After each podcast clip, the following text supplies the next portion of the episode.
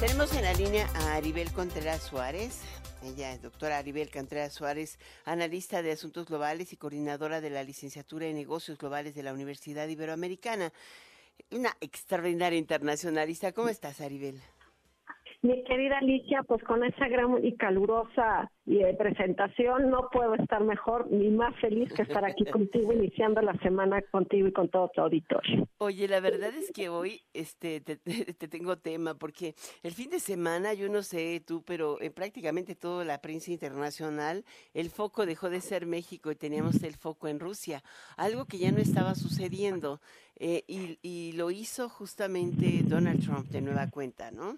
En el momento en que, en que derrota Biden en el Congreso con la iniciativa de fondeo a Ucrania, eh, que llevaba consigo el, la posibilidad de frenar o, o aumentar el, el, cerco en la frontera con México a migrantes, hoy dice, pues mira, este Putin puede hacer lo que quiera con la OTAN y puede amenazar lo que quiera.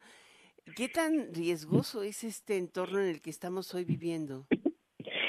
Fíjate, mi querida Alicia, que si esto lo hubiera dicho, eh, digamos, el año pasado, no hubiera tenido tanta relevancia como la hora lo adquiere. ¿A qué me refiero? Que estamos a prácticamente semana y media de que se cumpla el segundo aniversario terrible y lamentable de la guerra en Ucrania. Uh -huh. Y además estamos a un mes de las disfrazadas elecciones. ¿Te podrías separar un poquito de la bocina porque se popea un poco?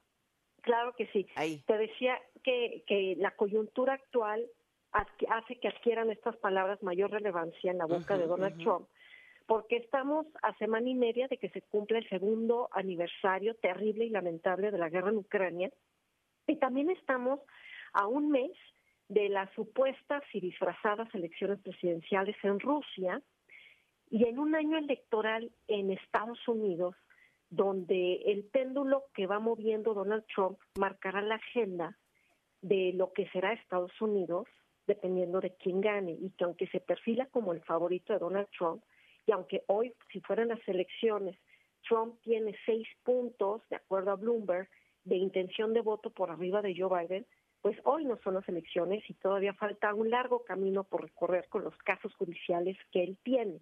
Pero las palabras que él mencionó, pues claro que traen una gran carga eh, de nerviosismo.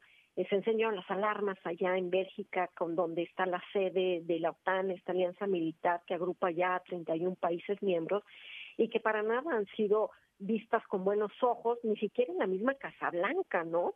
Y, y, y donde los miembros dicen cómo, o sea, por el hecho de atrasarnos en una cuota o por no aportar el 2% de nuestro Producto Interno Bruto, significa que ya por eso Donald Trump va a atizar a, Putin, porque es un hecho de que Putin eh, se va a reelegir en automático en Rusia, eh, pues claro que esto eh, enciende mucho los ánimos eh, a la luz de que donde ahora sí que vemos a un Donald Trump casi casi todavía ni siquiera es candidato Alicia pero casi casi ya lo vemos en calidad de presidente de Estados Unidos pero más allá de esta candidatura o amenaza, la realidad es que en Europa han tenido un serio problema para poder apoyar a, Ur a Ucrania. Y tan es así que hay una, una especie de conformación de una, eh, ¿qué, ¿qué, podríamos decir?, alianza en, en los países de Europa balcánica, en los Balcanes, eh, para contender la posibilidad de una expansión rusa que la ven enfrente, ¿no? Claro, y de hecho Hungría es el país Exacto. que ahorita precisamente está deteniendo el ingreso del país número 32 que pudiera ingresar ya finalmente a la OTAN. Vemos cómo Hungría ha detenido eh, esta, este paquete de ayuda a Ucrania porque Víctor Orbán, el presidente, pues es el gran aliado de Vladimir Putin y donde parece que el gran enemigo no nada más lo tienen en Rusia, sino también tienen un gran enemigo en casa, ¿no? Al interior de la OTAN y donde también Ucrania esperaría poder ingresar a la Unión Europea y, y más adelante poder ingresar a la OTAN, algo que veo muy difícil, ¿eh? que se dé y, eh, tanto una cosa como la otra, pero lo que sí estamos viendo hoy por hoy es una Europa que busca eh, eh, seguir avanzando en una unión, pero que de repente sigue estando dividida, sobre todo también ahora con el nuevo conflicto en Medio Oriente, donde las posiciones políticas, pero también desde la sociedad civil, eh, se apuntan a diferentes direcciones y ahora ya no es solo Ucrania, sino ahora también es Medio Oriente quien está dividiendo eh, pues estos 27 países miembros de la Unión Europea y a los 31 miembros de la OTAN que ante estas terribles declaraciones de, de Donald Trump pues la apuesta es seguir eh, invirtiendo en, defensa nacional para ellos.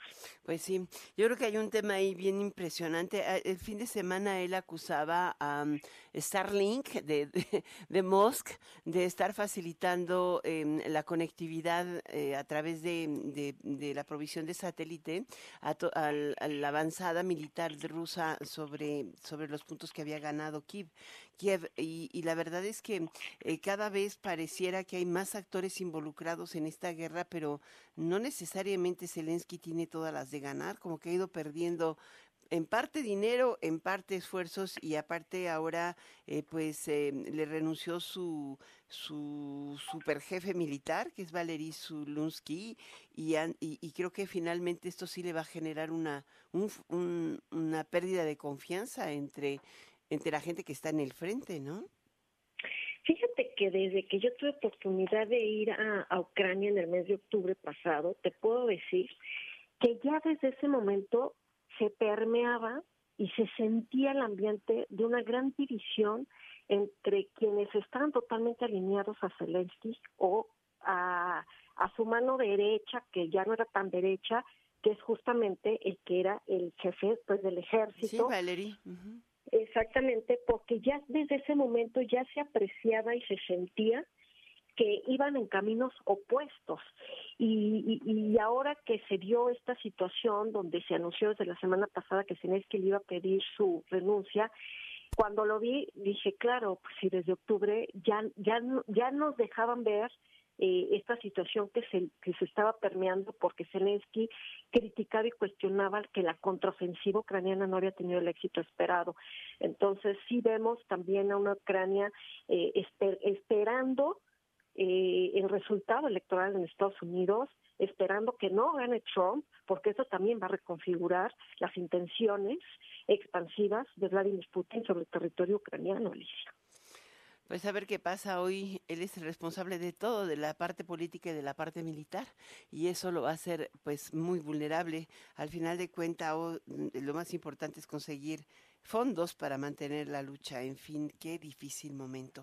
Muchísimas gracias, Aribel Contreras. Al contrario, como siempre, un gusto poder estar aquí contigo, Alicia. Un fuerte abrazo y un excelente inicio de semana. Igualmente. Hasta pronto.